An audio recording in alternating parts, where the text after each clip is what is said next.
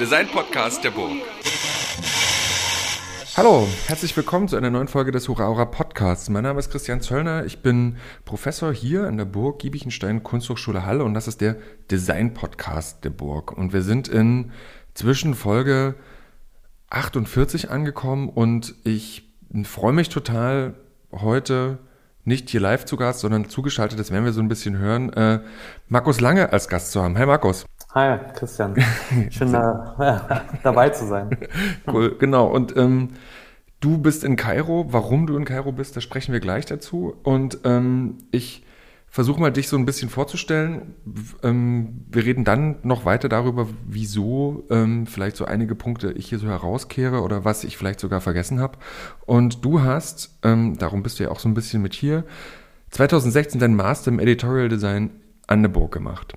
Das heißt, du bist eigentlich ein Alumnus, Alum, ein Absolvent der der Burg und ähm, hast aber schon während deines Studiums 2014 das Studio Fahren in Leipzig gegründet und 2018 hast du angefangen an der German University in Kairo zu lernen. Zwischendurch hast du immer noch in Kuba gelehrt, an verschiedenen Hochschulen in Deutschland, in der Türkei, in Italien.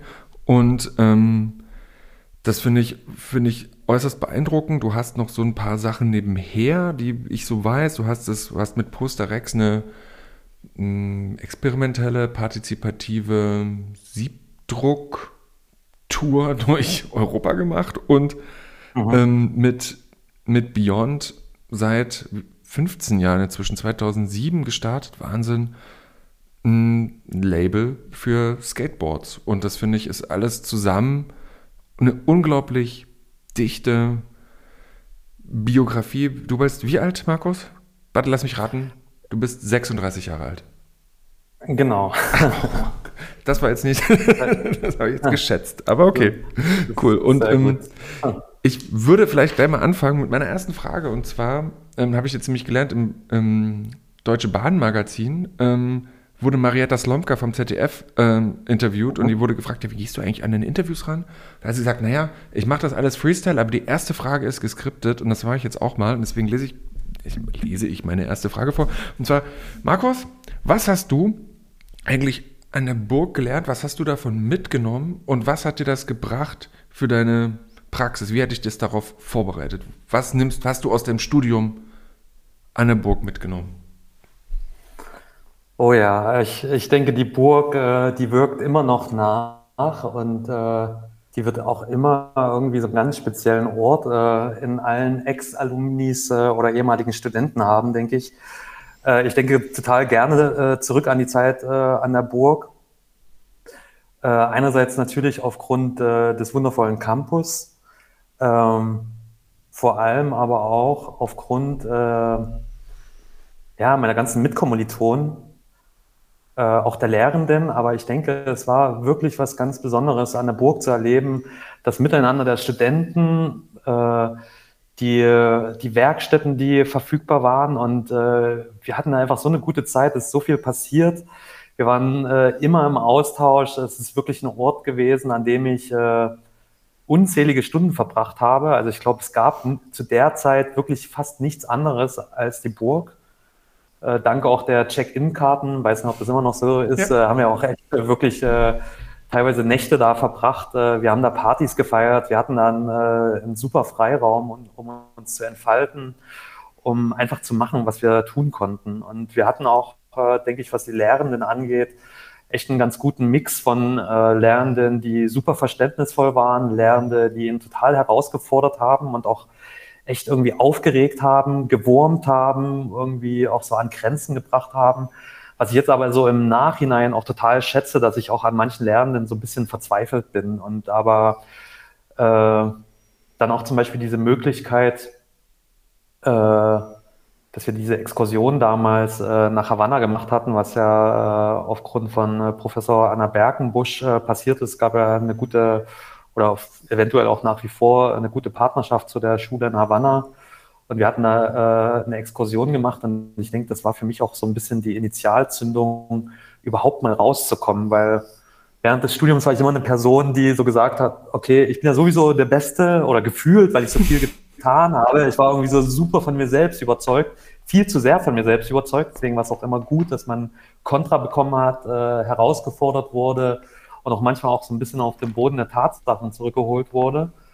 Ähm, aber auch gleichermaßen äh, gab es dann eben so eine Möglichkeit, wie nach Kuba zu gehen und auf einmal stand so diese große Welt da. Man konnte sich da irgendwie mit anderen Leuten aufgrund von äh, dieser kreativen Leidenschaft, die man hatte, äh, äh, zu dem Zeitpunkt oder die schon zu dem Zeitpunkt irgendwie da war, sich irgendwie künstlerisch miteinander auseinandersetzen.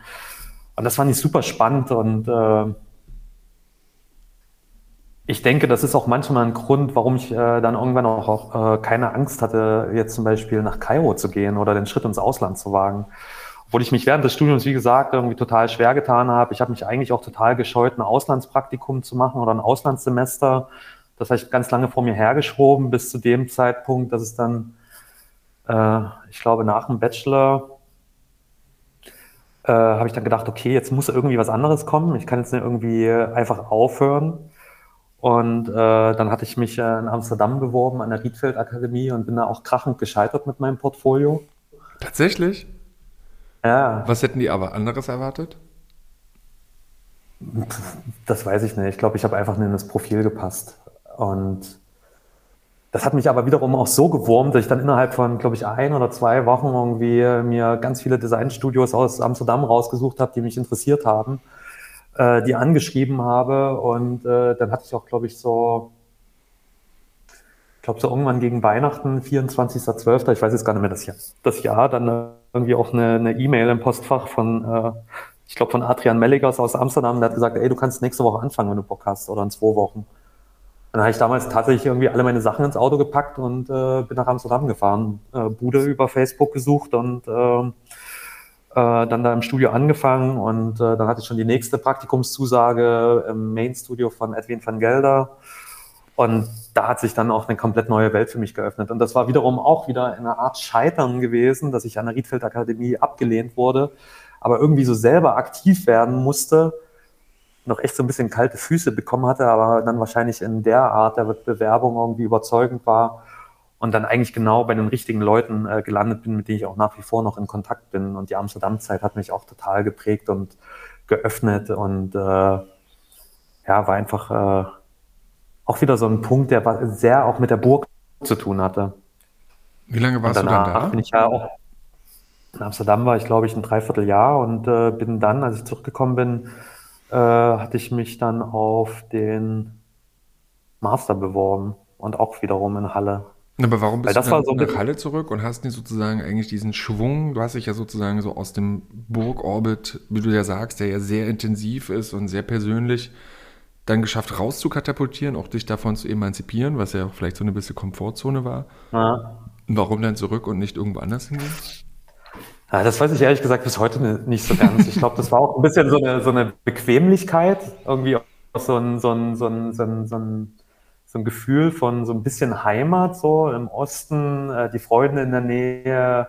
Ich hatte da auch irgendwie so ein Projekt vor, was mich total gereizt hatte. Ich hatte ja in meinem Master, wollte ich mich eigentlich ursprünglich mit dem Plakatarchiv der, äh, der Burg Giebichenstein auseinandersetzen, was zu dem Zeitpunkt so über 1000 Plakate aus den 100 Jahren Geschichte äh, in sich trug. Und das war auch so 100-jähriges Jubiläum der Burg. Und das fand ich irgendwie gerade so eine ganz spannende Zeit. Und äh, dann habe ich mich auch aufgrund dessen, dass ich auch schon, äh, wir hatten ja dann auch schon mit dem Posterex-Projekt dann so in der Masterzeit angefangen. Ich war zu der Zeit total irgendwie so im Plakatthema drin und es hat mich einfach super interessiert und ich dachte, dann bin ich einfach auch ganz gut aufgehoben an der Burg.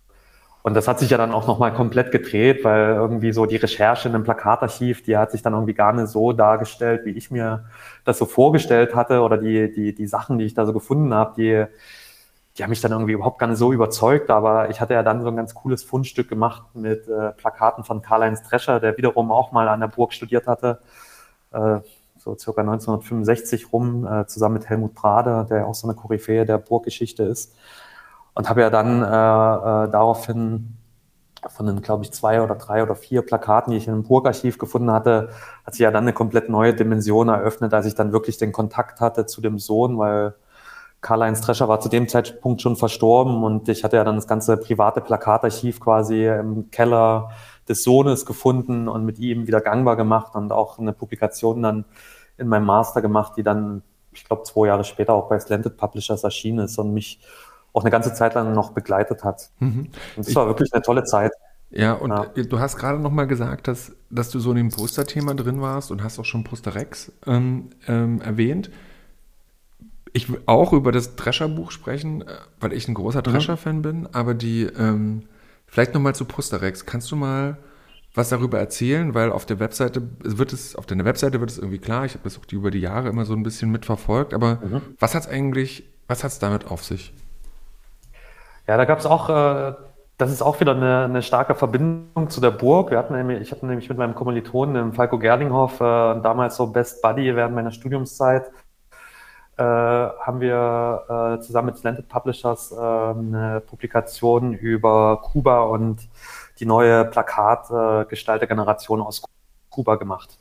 Das war damals auch die erste, also das war damals auch so ein Umschwung bei Slanted. Das ging dann von den monothematischen Ausgaben, die sich rund um das Thema Typografie widmen, äh, das erste Mal um eine länder- oder stadtspezifische Ausgabe und wir waren damals in unserem Bachelorprojekt quasi für das Redesign zuständig. Und äh, das hat sich auch wiederum alles äh, daraus ergeben, dass wir äh, mal ein Projekt gemacht hatten im Kurs von Professor Sven Völker im Kommunikationsdesign damals. Äh, wir hatten damals die Areal ins Analoge überführt und äh, quasi äh, riesengroße Holzlettern zum 20-jährigen Jubiläum der Areal äh, gelasert in zwei verschiedenen Schriftgrößen. Und das wurde damals dann noch über unseren Professor, glaube ich, wenn ich mich recht erinnere, im Page-Magazin veröffentlicht. Mit einem kleinen Beitrag. Und daraufhin ist der Lars Harmsen von Slanted Publishers auf uns aufmerksam geworden und äh, hat dann äh, den Sven Völker kontaktiert und hat gefragt, so, ey, voll spannend, was deine Studenten machen. Ich würde gerne mal einladen nach Dortmund an die Fachhochschule, dass sie da einen Workshop geben und mit meinen Studenten mal was zusammen machen äh, mit der ausgelaserten Areal. Und wir waren natürlich damals auch so total stolz wie Bolle, cool, erster, erster Workshop in einer anderen Hochschule und jetzt mal anderen Leuten was beibringen.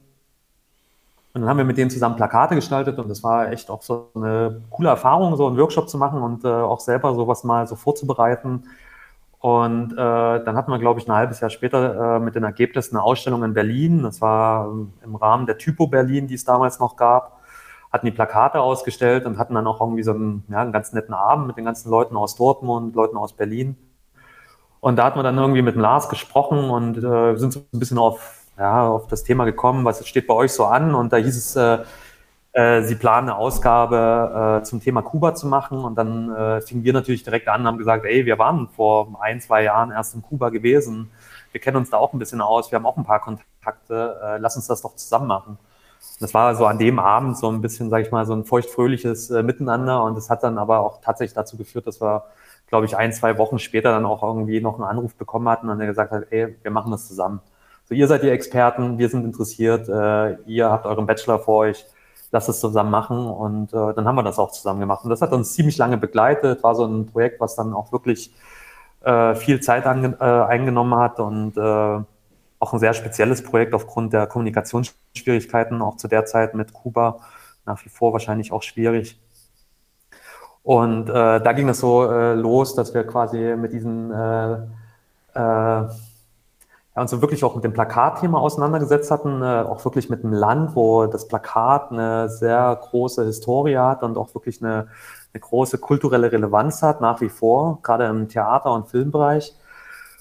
Und wir hatten dann zu der Zeit äh, super viele Plakate recherchiert, aber auch ganz viele Plakate gehabt, wo wir die Autoren äh, der Plakate einfach nicht rausfinden konnten.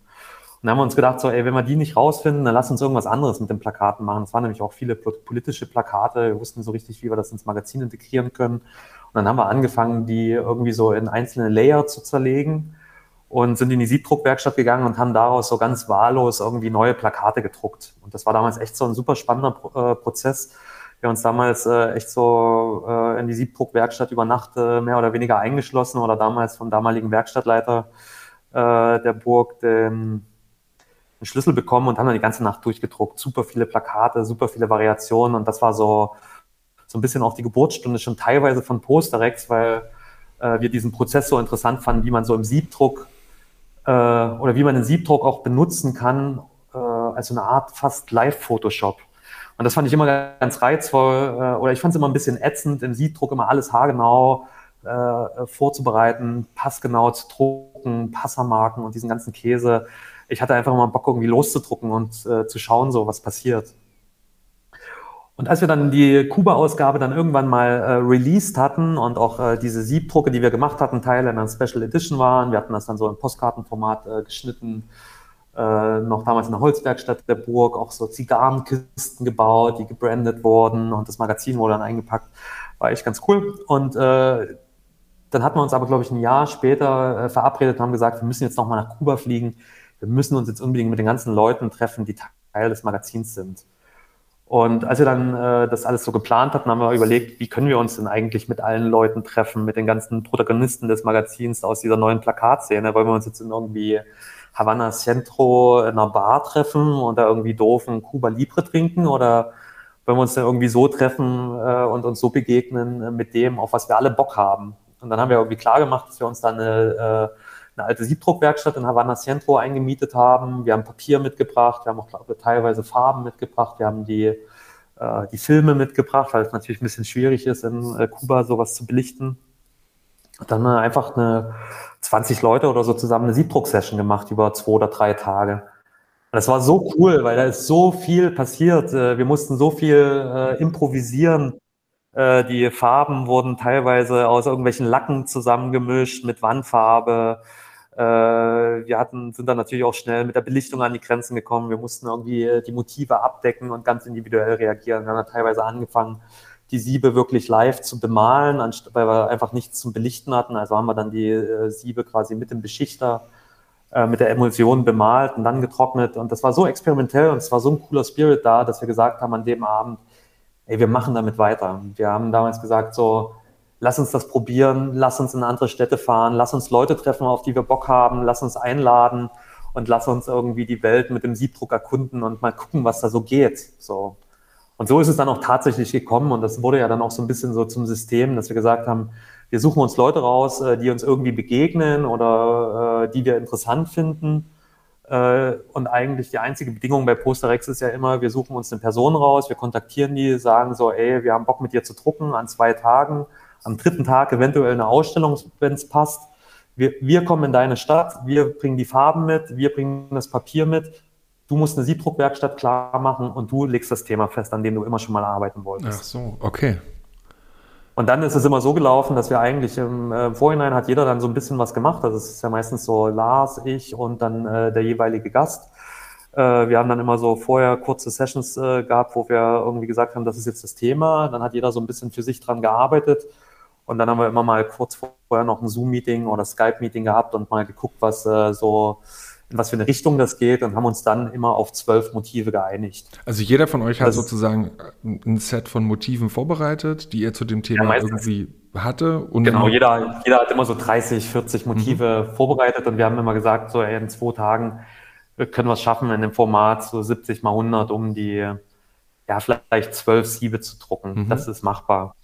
Und damit war dann eigentlich auch relativ schnell irgendwie so unser, äh, ja, so die, unsere Technik irgendwie klar oder, oder was wir brauchen. Wir haben immer gesagt, wir brauchen auf jeden Fall vier typografische Motive, vier abstrakte Motive und vier Bild- oder Rastermotive. Und das kann man irgendwie immer ganz gut vereinen, wenn man so zwei bis drei Ebenen was. Und äh, aber was dann wirklich passiert, das ist auch wirklich immer erst im Workshop passiert. Also wir haben nicht die Motive vorher geplant, sondern wir haben eigentlich pro Session immer um die 200 Plakate circa gedruckt, zwischen 150, 250 Plakate. Und eigentlich ist auch fast jedes Plakat ein Unikat, weil wir einfach immer wieder neu kombiniert haben und ausprobiert haben.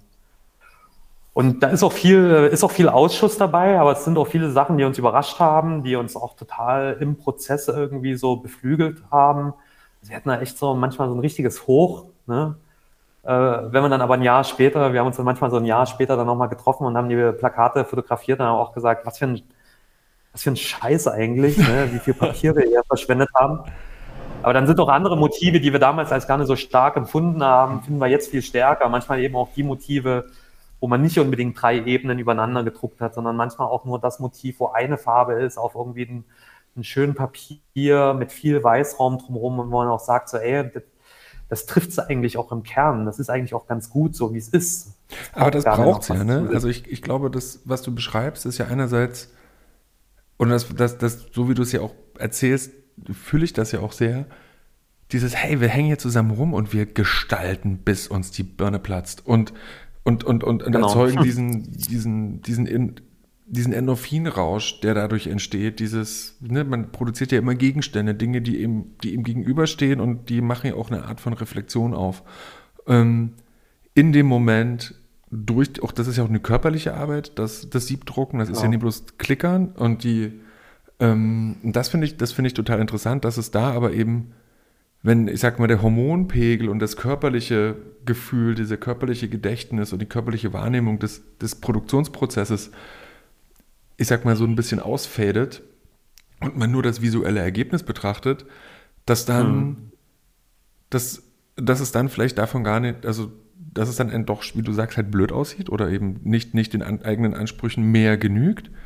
Ähm, mhm. Was aber wiederum total interessant ist, dass, dass Gestaltung aber eben nicht von der, von der Körperlichkeit getrennt werden kann. Ne? Also, dass man es immer irgendwie äh. so macht oder eben, wenn man es dann trennt, rein visuelle Sachen ähm, ja, dann muss man es nochmal ganz anders beurteilen. Ja, irgendwie. genau. Das ist Oder das mal wieder ein ganz anderer.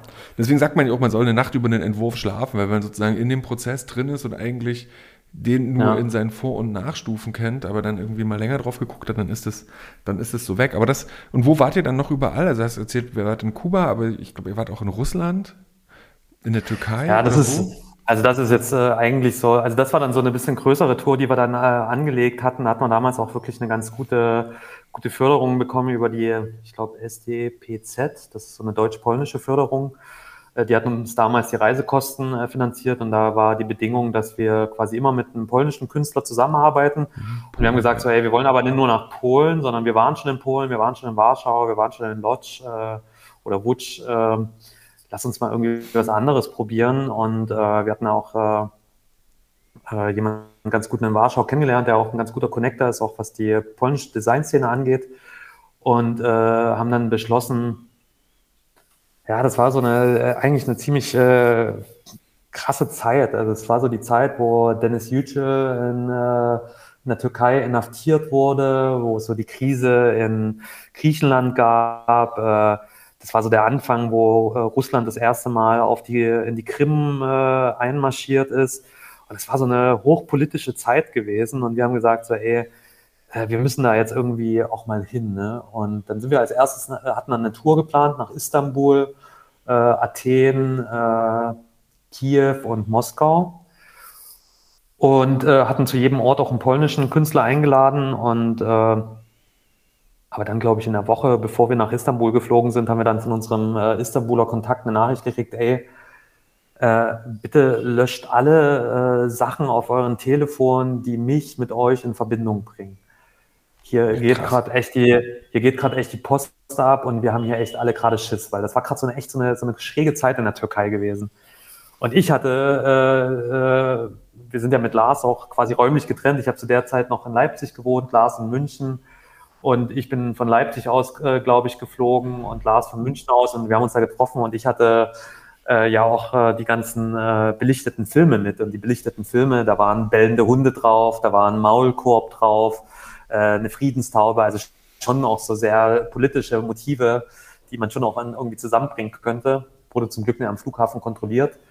Äh, und wir haben es dann auch tatsächlich da durchgezogen. Aber der hatte da wirklich auch ein bisschen so, äh, bisschen Schiss, was könnte denn passieren?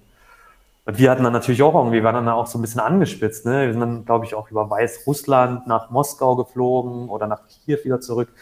Und es war alles so ein bisschen schräg. Ne? Und in Kiew haben wir auch äh, so Kriegsmotive mit Kriegspropaganda, die man so aus Zeitungen äh, von früher kennt, auch gearbeitet und uns damit auseinandergesetzt und natürlich auch irgendwie gemerkt, dass das ja auch die, die, die Themen kamen ja von den Leuten vor Ort. Also das war auch schon äh, eine Wichtigkeit für die Leute, dass wir äh, sowas auf Plakate drucken und dass wir damit was anstellen. Und äh, das war auf jeden Fall ziemlich aufregend. Und äh, in äh, Moskau zum Beispiel haben wir zusammen mit Peter Bankov gedruckt, der war da unser Gast gewesen. Und der ist ja quasi auch so ein bisschen jemand, der aus Russland oder der eigentlich, für den es nicht mehr so einen richtigen Weg nach Russland zurückgibt, kommt eigentlich aus Russland, hat aber auch seine Pro äh, Probleme gehabt und musste, äh, ist in die Tschechei mehr oder weniger geflüchtet äh, und, und lebt da. Und wir sind ja immer noch im Kontakt auch mit vielen Leuten. Also jetzt zum Beispiel äh, mit der Olga, mit der wir in Kiew zusammen gedruckt haben. Also mit der waren wir jetzt auch die ganze Zeit in Austausch, während äh, der Konflikt in der Ukraine jetzt sich so richtig ausgeweitet hat. Und das dann auch so mitzubekommen, dass Leute dann auf der Flucht sind, irgendwie 300 Kilometer weiter ins Land gehen, aber trotzdem irgendwie versuchen, ihr Leben weiterzuleben, obwohl wir, wir haben ja auch Angebote gemacht. Wir haben gesagt, ey, komm nach Deutschland, wir finden für dich eine Unterkunft oder du kannst bei Lars äh, mit deinem Mann einziehen, jetzt für die Zeit, äh, solange ihr irgendwie euch unsicher fühlt. Aber die Leute haben auch gesagt, so, nee, wir bleiben da, wir müssen da bleiben. Äh, und also da passiert schon irgendwie auch viel mit ihnen. Und äh, jetzt ist es auch so ein bisschen so, dass man auch so darüber nachdenkt, ey, ich war in Moskau. Und Moskau ist irgendwie eine super beeindruckende Stadt. Ganz anders als das, was ich mir vorher vorgestellt habe. Das gleiche gilt für Kiew. Das ist auch irgendwie ganz anders wie das, was ich mir vorgestellt habe. Aber es war super. Es war eigentlich auch noch viel schöner als Moskau, weil es so irgendwie ganz ehrlich und ganz warm war. Die Leute da auch super waren. Istanbul sowieso, aber wenn man immer dann äh, im Hinterkopf hat, was so äh, auch in den Ländern politisch passiert, äh, was mit Künstlern, Designern, die in den Ländern äh, leben, was, äh, mit was die für Probleme auch zu kämpfen haben in ihrem Alltag, wie stark die auch sein müssen, äh, das, das prägt ihn schon irgendwie. Und das lässt mich, denke ich, auch immer mehr auch irgendwie realisieren, wie privilegiert ich bin. Auch jetzt in meiner mhm. speziellen Situation, dass ich als, sage ich mal, weißer deutscher Mann oder als weißer Mann mit deutschem äh, Ausweis, Passport äh, in äh, Nordafrika lebe, das ist auch ein Wahnsinnsprivileg äh, Privileg. und das spüre ich auch tagtäglich, dass ich privilegiert bin. Mhm. Aber auch dieses Bewusstsein zu kriegen, diese Demut irgendwie auch zu bekommen, das, äh, das habe ich auch wirklich irgendwie so, so ja, unseren Projekten zu verdanken. Ja, aber wenn du gerade gerade beschreibst, ne, das ist ja, du bist ja, bist ja quasi profes, eigentlich super professionell, indem du quasi die Brücke baust zu deiner, zu deinem ähm, hm. Engagement in Kairo. Ähm, du bist ähm, Lecturer an, in, an der German University in Kairo. Meine erste Frage: Was ist die German University Kairo und wie bist du da hingekommen? Mhm. Also die German University in Kairo ist äh, unter Regierung äh, Gerhard Schröder das größte äh, Bildungsprojekt von Deutschland im Ausland äh, gewesen. Okay. Äh, das heißt, Deutschland hat relativ viel äh, Geld investiert in diesen Hochschulstandort. Ähm, aber es ist im Grunde genommen nicht wie zum Beispiel in Kairo die American University, die immer quasi auch wirklich zu Amerika dazugehört, eine private Schule. Ah, also Genau, also hat quasi der Staat Deutschland hat irgendwie Geld gegeben, jemanden, der gesagt hat, wir wollen ja gerne eine Universität äh, äh, eröffnen, die dann den Namen German University quasi diese Trademark trägt. Und im Austausch sind natürlich, äh, wir haben äh, äh einige Lehrende aus Deutschland, es war äh, vor allen Dingen äh, in den Gründungsjahren, die, die Universität, die existiert ja jetzt schon seit 20 Jahren, mhm. ähm, sind da auch die ja, die, die, die, die Gründungsmitglieder quasi waren auch viele aus Deutschland. Es gibt nach wie vor auch Kooperationen. Äh, das ist schon ganz, äh, ganz interessant.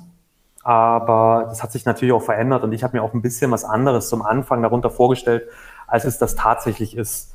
Das ist nämlich, wenn man aus so einem äh, Konstrukt wie der Burg Giebichenstein kommt oder wenn man auch andere Hochschulen kennt, an denen man schon Workshops gegeben hat, dann merkt man auch ganz schnell, wo der Unterschied ist zwischen quasi einer staatlichen Hochschule oder einer privaten Hochschule, die letztlich ja auch irgendwie dafür da ist, um Geld zu generieren und Geld einzunehmen. Also da sind natürlich äh, ein Auswahlverfahren gibt es natürlich, aber ein Auswahlverfahren findet natürlich auch ganz anders statt. Das müssen wird mit ganz anderen Studentenzahlen gearbeitet, um auch so ein Konstrukt am Leben zu halten, um damit natürlich auch irgendwie Geld zu generieren. Oder also Geld es werden mehr Studierende ähm, angenommen.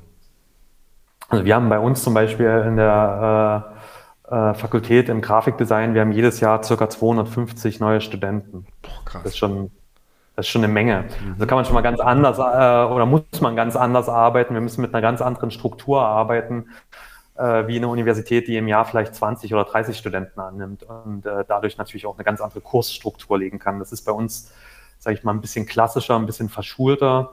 So habe ich aber selber im Grundstudium auch an der Burg noch angefangen, wo es wirklich so nach Stundenplan geht. Mhm. Ne? Ähm, und das ist so ein bisschen Fluch und Segen zugleich, würde ich sagen. Ähm, aber das können wir vielleicht nochmal später besprechen. Ich will noch mal kurz sagen, wie ich da hingekommen bin. Ich hatte ja auch so, ich würde sagen, so 2014 war bei mir ein ziemlich äh, äh, spannendes Jahr. Da ging es mit äh, Posterex los.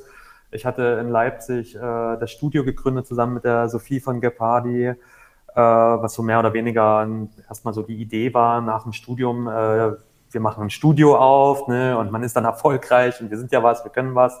Wir haben schon unsere ersten Projekte gemacht. Mhm. Man hat mal hier und da einen Katalog gestaltet und hatte so diesen, diesen, diesen Anfangsenthusiasmus, äh, äh, wirklich so ein eigenes Studio äh, irgendwie aufzubauen. Das hat, war dann aber irgendwann auch äh, relativ schnell, auch nach dem Studium, so der Realitätscheck so ist schon ein bisschen hart ne? und auch wirklich kontinuierlich Kunden zu bekommen.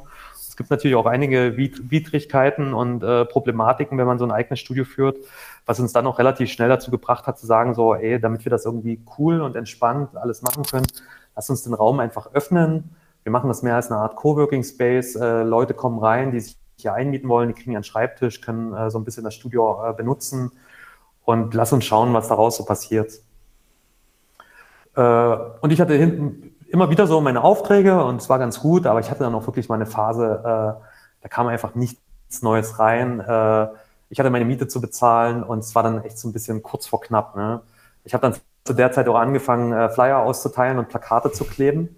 Was mich wieder so ein bisschen Plakatgeschäft, ne? genau.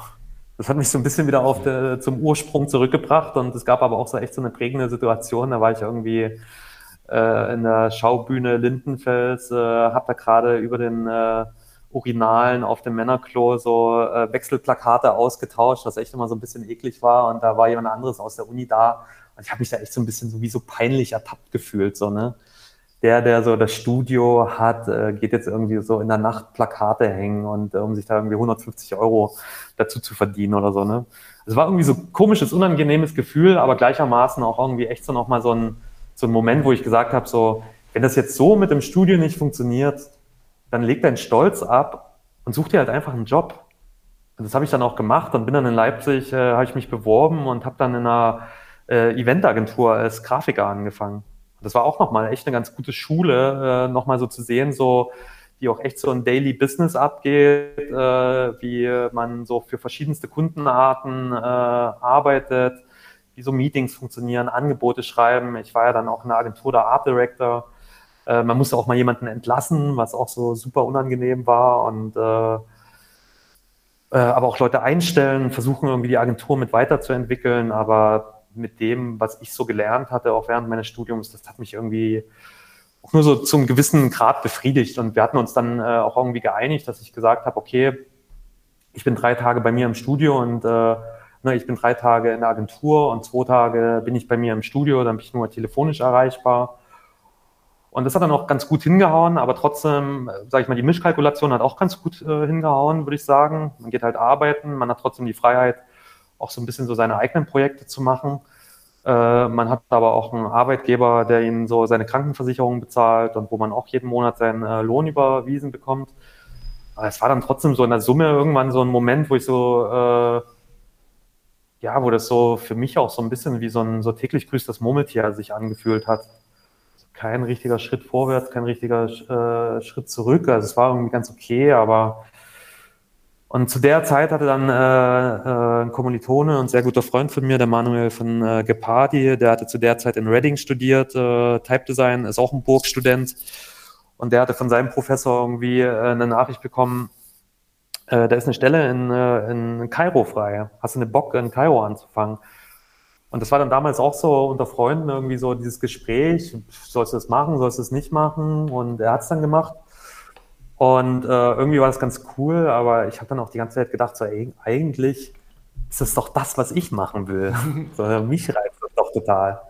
Und dann ein Semester später war wieder eine Stelle frei gewesen im Grafikdesign und dann habe ich gesagt, komm, ich bewerbe mich jetzt einfach. Und dann äh, hatte ich auch die Zusage bekommen und das war dann wieder äh, so ein Moment, ist vielleicht zwei Monate oder so, äh, Wohnung kündigen. Ich hatte damals ein Auto, Auto verkaufen, ganze Zeug nach Bautzen in die Garage von meinen Eltern schaffen, äh, alles auflösen und zack nach Kairo. Und damals habe ich gedacht, so, okay, ich gehe da mal ein Semester hin und schaue mir das mal an, vielleicht maximal ein Jahr. Ähm, aber mich hat es dann echt auch ein bisschen gepackt. Äh, ähm, da sind einfach so viele Sachen, die irgendwie so interessant sind äh, an dieser Stadt. Und äh, ich meine, wir kennen ja alle irgendwie so diese, äh, oder diese, diese, ja, diese Ursprungskenntnis, die wir haben über Ägypten, das Land der Zivilisation, die Pyramiden, die alten Ägypter etc. Und dann bist du irgendwie hier und dann äh, kannst du auch dahin fahren. Du kannst dir das auch reinziehen. Dann siehst du irgendwie äh, die fünf, sechs größte, du lebst auf einmal in der fünf, sechs größten Stadt der Welt und siehst, was hier so abgeht du bist in einem komplett anderen Kulturkreis. Äh, die Leute sprechen eine Sprache, die du nicht beherrschst. Äh, äh, es sind ganz andere Temperaturen, alles ist irgendwie anders. Und dann bist du in der deutschen Universität, also alles irgendwie ganz okay, es funktioniert die Klimaanlage, alle sprechen Englisch und du kannst wiederum aber doch auch das machen, auf was du Bock hast. Nämlich irgendwie äh, mit Leuten irgendwie coole Projekte machen, äh, junge Leute irgendwie versuchen auch ein bisschen mitzureißen äh, äh, und dann auch einfach äh, auch ein bisschen was äh, vielleicht von deinem Weg zu teilen. Und das hat sich dann auch relativ schnell gezeigt, dass die Leute da auch so voll Bock hatten. Dazu zwei Fragen. Der erste, ähm, ja. mit welcher Lehrexpertise bist du da eigentlich hingegangen? Ne? Also du hast, kommst aus dem, ich sag mal so, das Posterex, das hat ja was sehr Vermittelndes. Du hast auch viel mhm. bis dahin auch an anderen Hochschulen in, in Deutschland und so gelehrt. Ähm, das würde mich mal interessieren. Also, was ist denn eigentlich dein, ne, ich sag mal, in einem Berufungsverfahren würde man sagen, ja, zeigen Sie mir mal bitte Ihre Lehrerfahrung. Und die würde mich tatsächlich mhm. mal interessieren, ohne das jetzt abprüfen zu wollen. Aber so, hey, das ist ja auch, man ist ja auch sehr mutiger Schritt, ne? Sagen, okay, ich gehe jetzt dahin und werde jetzt Design-Dozent. Ja. So, an einer ja. völlig fremden Stadt, in einem völlig anderen Kulturkreis. Und das andere ist, wie sehr ist denn eigentlich dein, dein Lebensweg oder das, was du eben gerade sagst, das möchtest, die sollen auch so ein bisschen, oder die können auch gerne von dir und deinem Lebensweg lernen, übertragbar auf die Realität der Menschen, mit, mit denen du da, mit denen du da zu tun hast. Und dann natürlich die Vorfrage, ja, was sind das eigentlich für Leute, die da bei dir, mhm. mit dir studieren?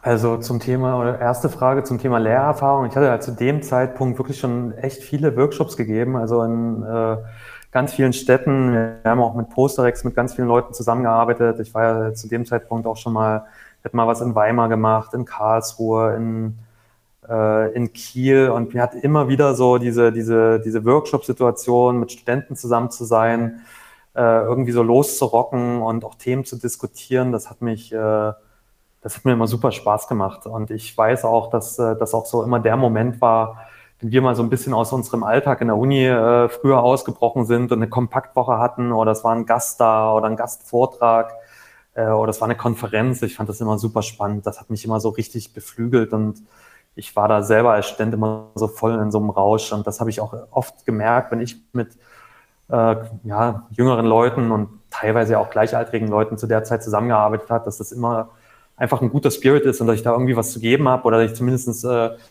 vielleicht auch ein bisschen die Gabe habe, die Leute auch so ein bisschen mitzuziehen und äh, dass die auch so, ja, auch schon so vielleicht auch hier und da über sich hinauswachsen und auf einmal so Sachen machen, die sich vorher nicht getraut haben.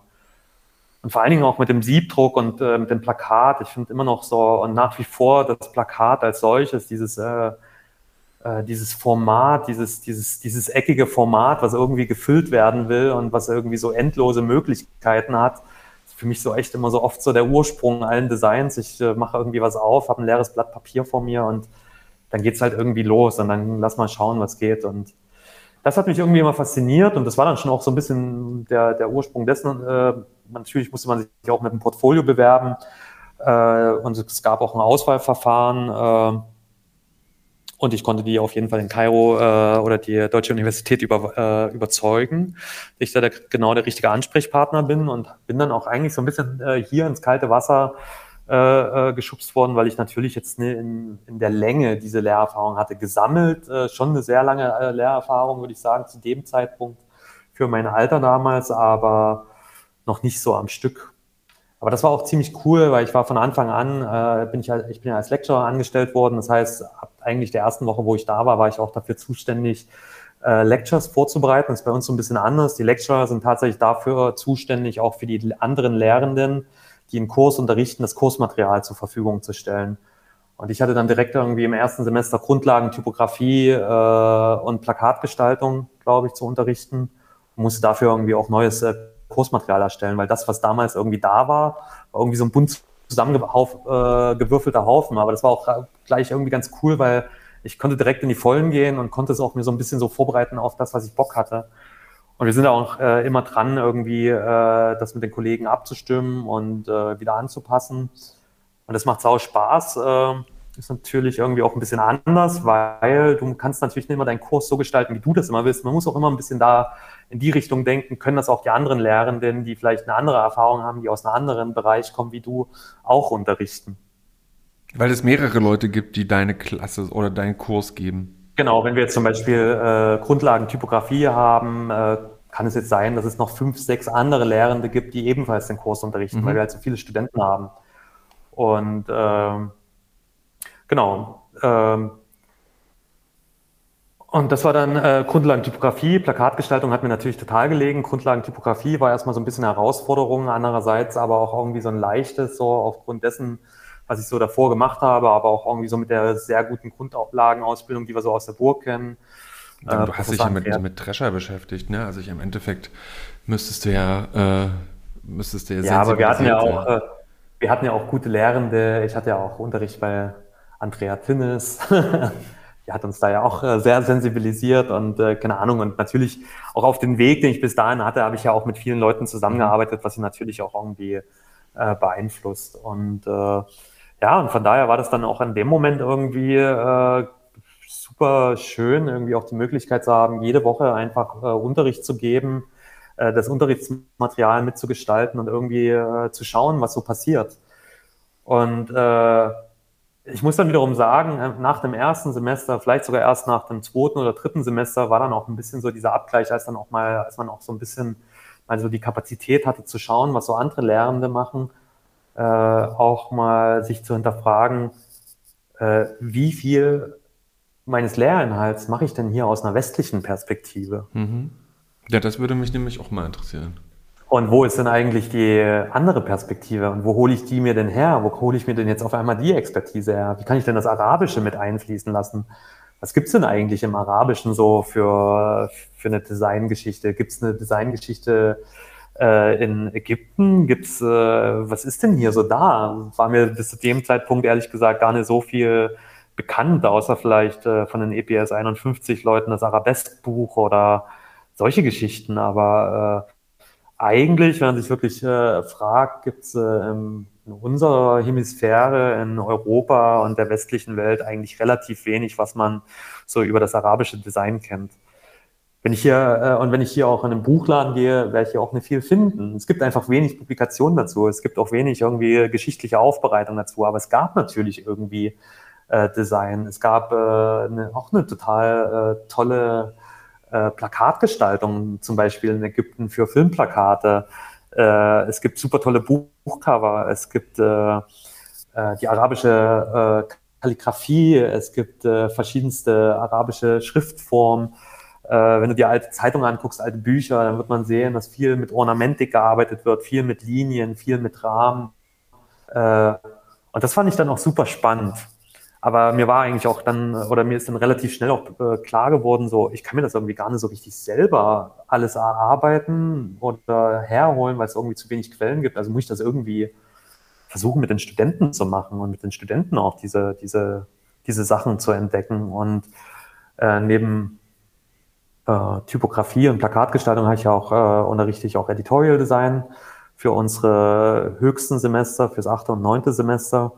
Äh, und darüber ist dann auch wirklich viel passiert. Und äh, gab auch einen größeren Austausch, auch mit Kollegen. Und äh, wir haben natürlich auch immer mal Leute eingeladen, bis hin zu äh, jetzt eigentlich unserem größten Projekt im Editorial Design, was wir jetzt äh, vor in der Corona-Pandemie gemacht haben. Äh, das nennt sich Maxan Magazin und da haben wir wirklich ganz viele Leute aus äh, Männer Region äh, interviewt aus allen arabisch sprechenden Ländern oder unsere Studenten haben die interviewt. Wir haben auch viele Gäste eingeladen zu Online-Talks und äh, da ist wirklich viel passiert und überhaupt erstmal so diese ganze Dimension aufgegangen. Was geht hier eigentlich ab? Es ist der Wahnsinn. Es ist so eine tolle Welt, äh, was Gestaltung betrifft. Hier ist so viel Spirit da. Hier sind so viele Leute in dem, vielleicht in den Anfängen, wie es noch vor 30 Jahren in Europa oder hier und da war oder in Berlin und hier geht echt was ab, aber äh, die Leute können teilweise nicht äh, publizieren aufgrund politischer Situationen, aufgrund von diverser Hürden. Äh, es gibt auch so ein ganz anderes Verständnis gegenüber Publikationen, würde ich sagen. Also es ist nicht so wie bei uns, dass alles einfach so rausgefeuert wird, sondern viel wird auch so für sich erstmal behalten. Äh, aber es ist einfach super viel da und es äh, gilt da eigentlich auch wirklich super viel auch zu erzählen und überhaupt erstmal zu zeigen. Mhm.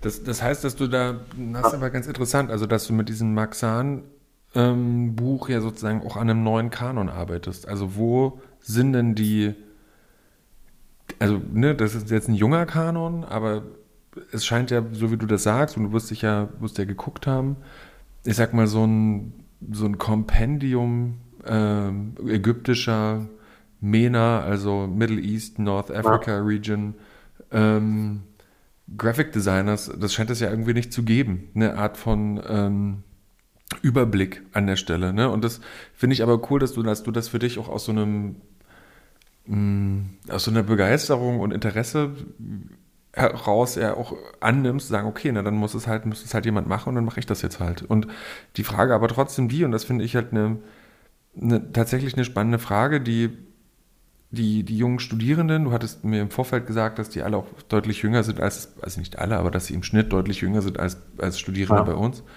Ähm, also so zwischen, sagen wir mal, hast du gesagt, 17, 18 sind die ungefähr, wenn die bei dir beginnen? Genau, und die gehen dann so, sag ich mal, mit 23, 24 dann äh, aus der Uni raus. Ja, genau. Und die, ähm, die können ja sozusagen die arabische Schrift lesen und schreiben, selbstverständlich, ne? Ähm, aber kannst du das inzwischen? Also kannst du die, also oder, oder ist es als Typograf wichtig zu wissen, was da steht? Also wie, kannst du oder betrachtest du das eher aus einer, aus einer visuellen, symbolhaften oder zeichenhaften Ebene? Also das würde mich wirklich interessieren, weil auf der Arbeit, ja. also die, die Arbeiten, die man bei, von, von euch, von den Studierenden sieht, unglaublich interessante grafische Leistung, aber ich gucke da drauf und sehe nur, ich sehe nur die Form, aber ich kann ja die hm. Ich verstehe ja nicht, was die Zeichen bedeuten. Wie machst, wie, machst, wie machst du das? Wie hast du dich dahin entwickelt? Ja, wir haben äh, einerseits haben wir natürlich Assistenten in der Lehre, die können auch immer ein bisschen unterstützen. Ich kann äh, zu meiner Schande immer noch nicht die Sprache.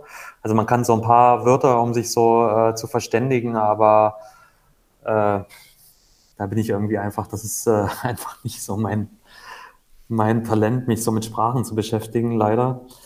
Aber ich kann es so ein bisschen aus einer, aus einer visuellen Perspektive mhm. beurteilen und das hat man sich vielleicht auch so ein bisschen so, so angelernt. Auch vor allen Dingen auch wirklich so mit den interessierten Studenten, die halt auch so immer wieder kommen und immer wieder irgendwie so mit ihnen die Sachen durchgehen und wo man sich dann so verschiedene Sachen anguckt, sich verschiedene Ratschläge einholt, auch von unseren ägyptischen Kollegen. Und das ist äh, so dann äh, wirklich manchmal ein sehr intensiver Austausch, den ich aber eigentlich auch äh, sehr gern mag, weil manchmal geht es ja auch nur um, in, in Anführungsstrichen, nur um ein Plakat, aber ich mag das total gern, dass man sich auch wirklich äh, versucht, auch wirklich damit auseinanderzusetzen, wo sitzt jetzt die Schrift, äh, wie funktioniert das, wenn wir jetzt eine bilinguale Gestaltung haben, äh, müssen jetzt äh, die beiden äh, verschiedenen Schriftsysteme miteinander harmonieren oder können die auch äh, durchaus kollidieren? Muss es jetzt unbedingt eine gleiche Strichstärke sein oder ist es sowieso was ganz anderes? Hatte die, die Sprache sowieso einen ganz anderen, eine ganz andere Tonalität? Äh, also da sind ganz viele Sachen irgendwie so aufgetaucht, die äh, so in unserem Alltag eine Rolle spielen. Und äh, ich würde auch sagen, weil du das erst mit dem Maxan-Projekt äh, erwähnt hattest, so von wegen, dann mache ich das jetzt eben.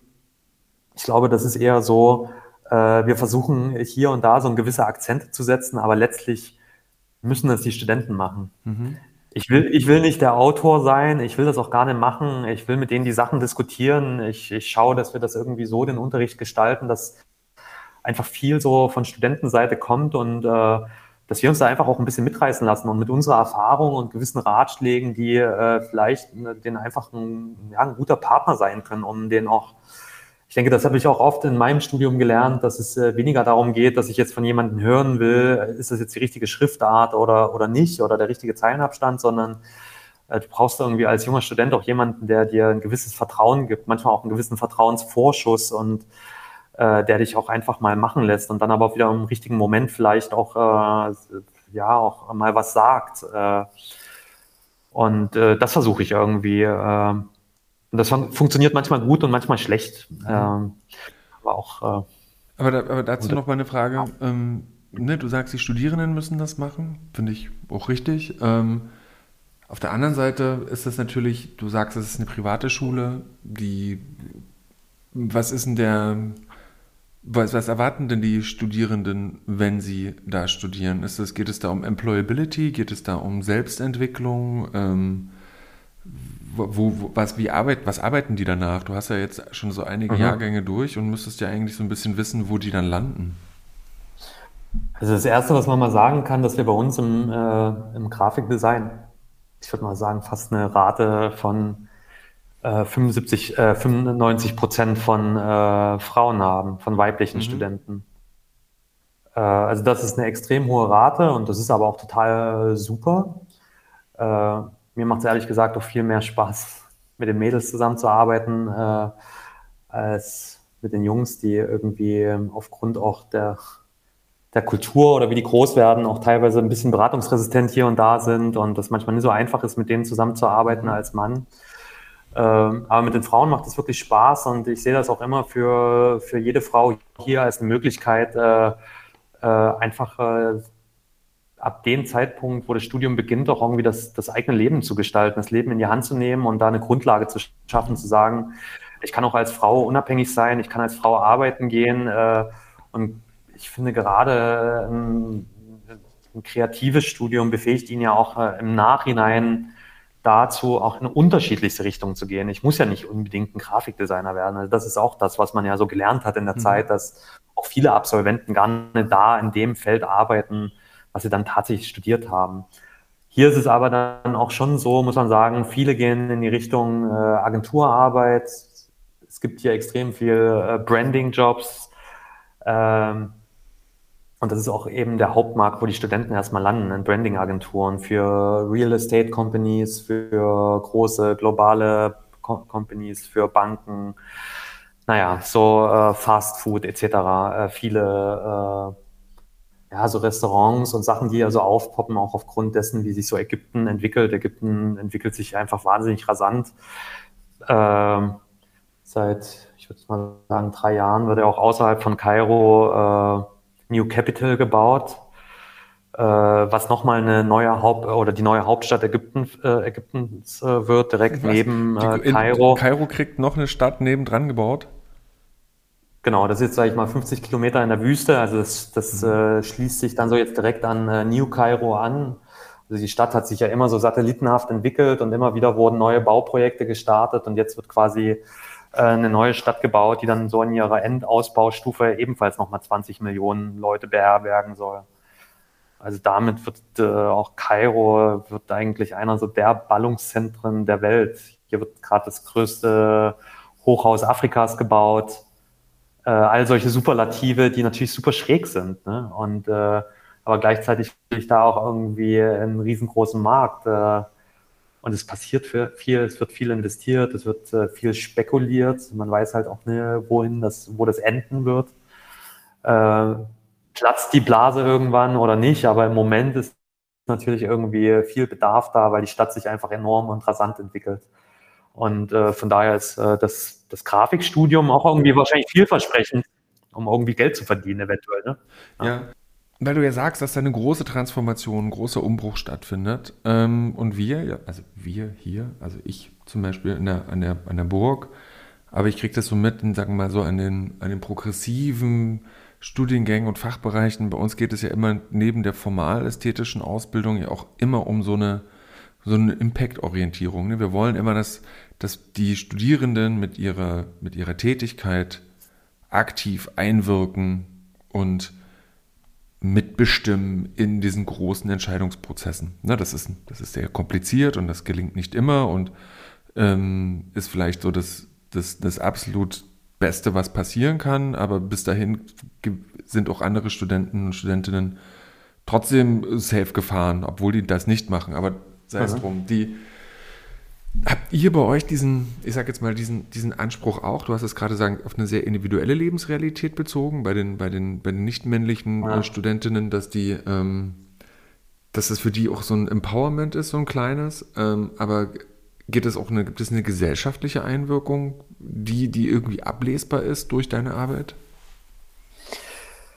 Ja, wie schon gesagt, wir versuchen das vor allen Dingen im Editorial Design. Ich denke, also ich sage jetzt mal, äh, was die Typografie angeht oder auch die Plakatgestaltung.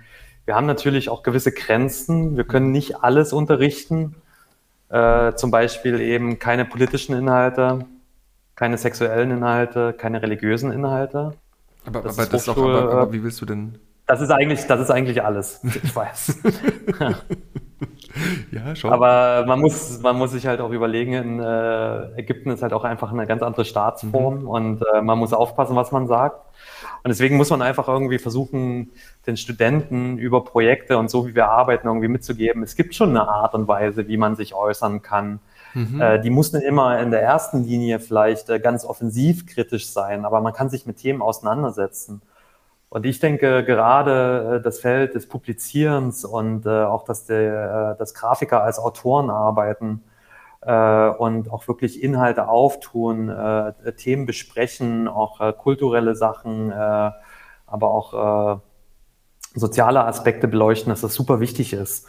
Und wir versuchen immer wieder da auch mit unseren Studenten äh, äh, Projekte zu starten, die ja auch einfach zu ermutigen, auch in dem Feld zu arbeiten. Es muss ja auch nicht immer sein, dass am Ende was publiziert wird oder dass man, dass es hier in Ägypten publiziert werden muss. Es kann ja auch, ein, es kann ja einfach, dass die Auseinandersetzung überhaupt erstmal beginnt. Mhm. Und äh, darüber hinaus gibt es natürlich auch äh, äh, ja, so Sachen, die mir dann äh, begegnet sind. Jetzt zum Beispiel in Downtown Cairo habe ich auch vor zwei oder drei Jahren jetzt äh, äh mit dem Contemporary Image Collective, was so ein Fotokollektiv ist, mit denen haben wir auch so eine DIY-Siebdruckwerkstatt aufgebaut, was zu dem Zeitpunkt eigentlich auch so die erste Siebdruckwerkstatt wieder hier so war, die man so künstlerisch benutzen konnte. Äh, und da haben wir dann auch Workshops gemacht, wo man einfach auch mal fernab der, sag ich mal, Hochschulregeln auch mal ein bisschen freier irgendwie äh, äh, umgehen konnte. Und da gibt es zum Beispiel auch ein Fotolabor, wo äh, äh, ja, junge Fotografen auch ihre Bilder entwickeln können äh, anonym ihre, äh, ihre Filmrollen mhm. abgeben können, die dann auch anonym entwickelt werden, wo es dann eben ganz egal ist, wer hat jetzt welches Foto gemacht. Die sind natürlich auch immer ein bisschen auf dem Kieker vom Staat. Es gibt auch oft Kontrollen da, aber bisher funktioniert das ja irgendwie. Und äh, es gibt schon Leute, die da auf jeden Fall so ein sehr starkes Interesse haben. Und wir versuchen natürlich auch immer so unsere Studenten, wo wir es dann dem was dann am ehesten zutrauen, auch zu sagen, so, ey, mit dem Studium, was ihr jetzt in der Tasche habt, versucht doch, äh, geht doch mal ins Ausland. Äh, wir haben ja auch einen Partner-Campus quasi in Berlin. Mhm. Äh, das ist die DIU, das ist German International University, gehört auch mit zu der German University. Und da können unsere Studenten ein Semester ein Auslandssemester machen und sind dann wenigstens mal in Berlin oder in Europa. Ja. Und können sich mal ein bisschen umschauen und können da vielleicht auch mal ein Praktikum machen oder können sich vielleicht doch mal irgendwie überlegen, mache ich mir vielleicht doch irgendwie meinen Master in Europa und schau mal, was da noch so geht.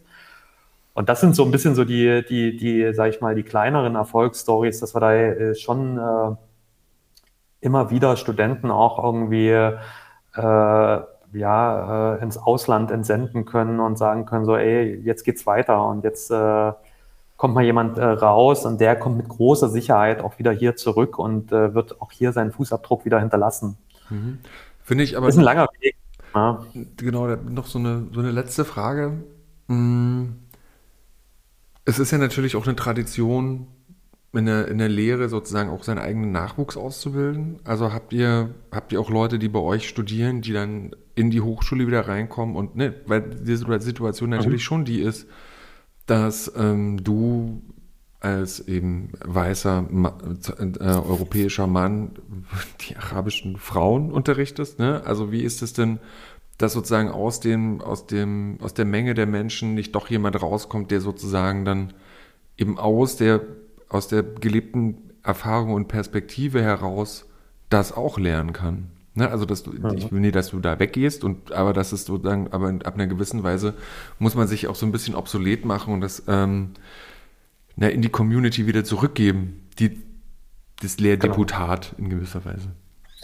Das ist so ein bisschen zum Beispiel so, ich habe, äh, also jetzt unabhängig von der Hochschule zum Beispiel, habe ich äh, mal zwei Siebdruck-Workshops äh, in einem Contemporary Image Collective durchgeführt und da haben, haben sich auch so zwei Leute bei uns aus der Universität rausge, rauskristallisiert, die so voll Bock haben auf Siebdruck. Mhm. Und ich habe den dann, und die habe ich mir dann einfach mit rangenommen und habe gesagt, so, okay, ihr seid mit dabei, ihr macht den Workshop mit in der Organisation und ihr bekommt auch Geld dafür und wir machen das jetzt zwei oder drei Mal und dann macht ihr das bitte alleine. Dann bin ich raus mhm. aus der Nummer. Und wenn ich vielleicht Bock habe, komme ich mal mit dazu, aber macht ihr das einfach, übernehmt ihr das. Ihr seid so der Nachwuchs, ihr seid die jungen Generationen, also rockt los, ihr habt Bock darauf und äh, das ist schon so das Erste. Einer, der mal in so einem Workshop teilgenommen hat, der hat jetzt mittlerweile seine ganze Wohnung zu einer Siebdruckwerkstatt umgebaut und macht alles DIY. Und den treffe ich immer mal wieder und das ist auch so ein super begnadeter Fotograf und äh, der hat leider kein Geld, um zu studieren, aber der bringt sich alles sowieso doppelt und dreifach besser allein bei, äh, indem er einfach super Bock hat. Und das andere, äh, es ist ja bei uns in der Hochschule nicht so, dass äh, wir nur ausländische Kollegen haben, sondern wir haben mhm. ja auch, würde ich sagen, zumindest 50 Prozent äh, Kollegen aus Ägypten und okay. auch Frauen als Kollegen. Äh, und äh, bei uns ist es so, dass äh, unsere Absolventen dann als Assistenten bei uns sich bewerben können und das können die okay. auch schon äh, relativ lang tun. Äh, und äh, die können dann während ihres Assistentendaseins äh, zum Beispiel noch ihren Masterabschluss auch an der, an der Uni machen und werden mit begleitet.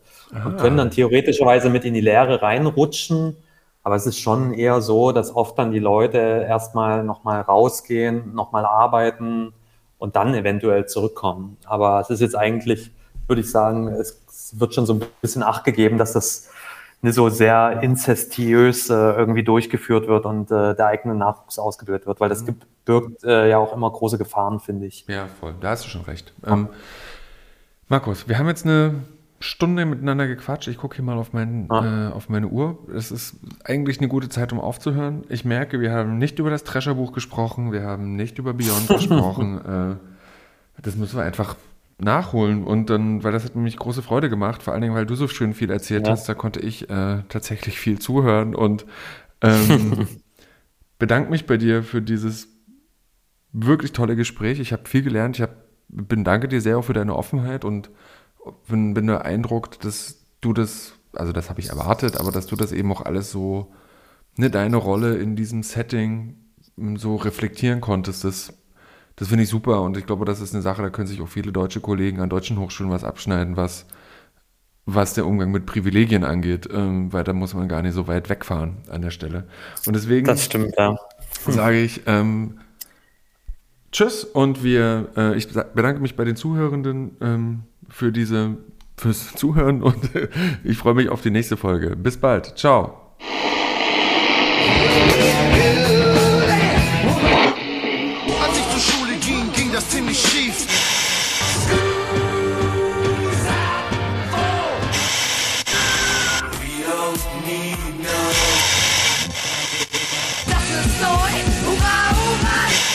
Der Design-Podcast der Burg.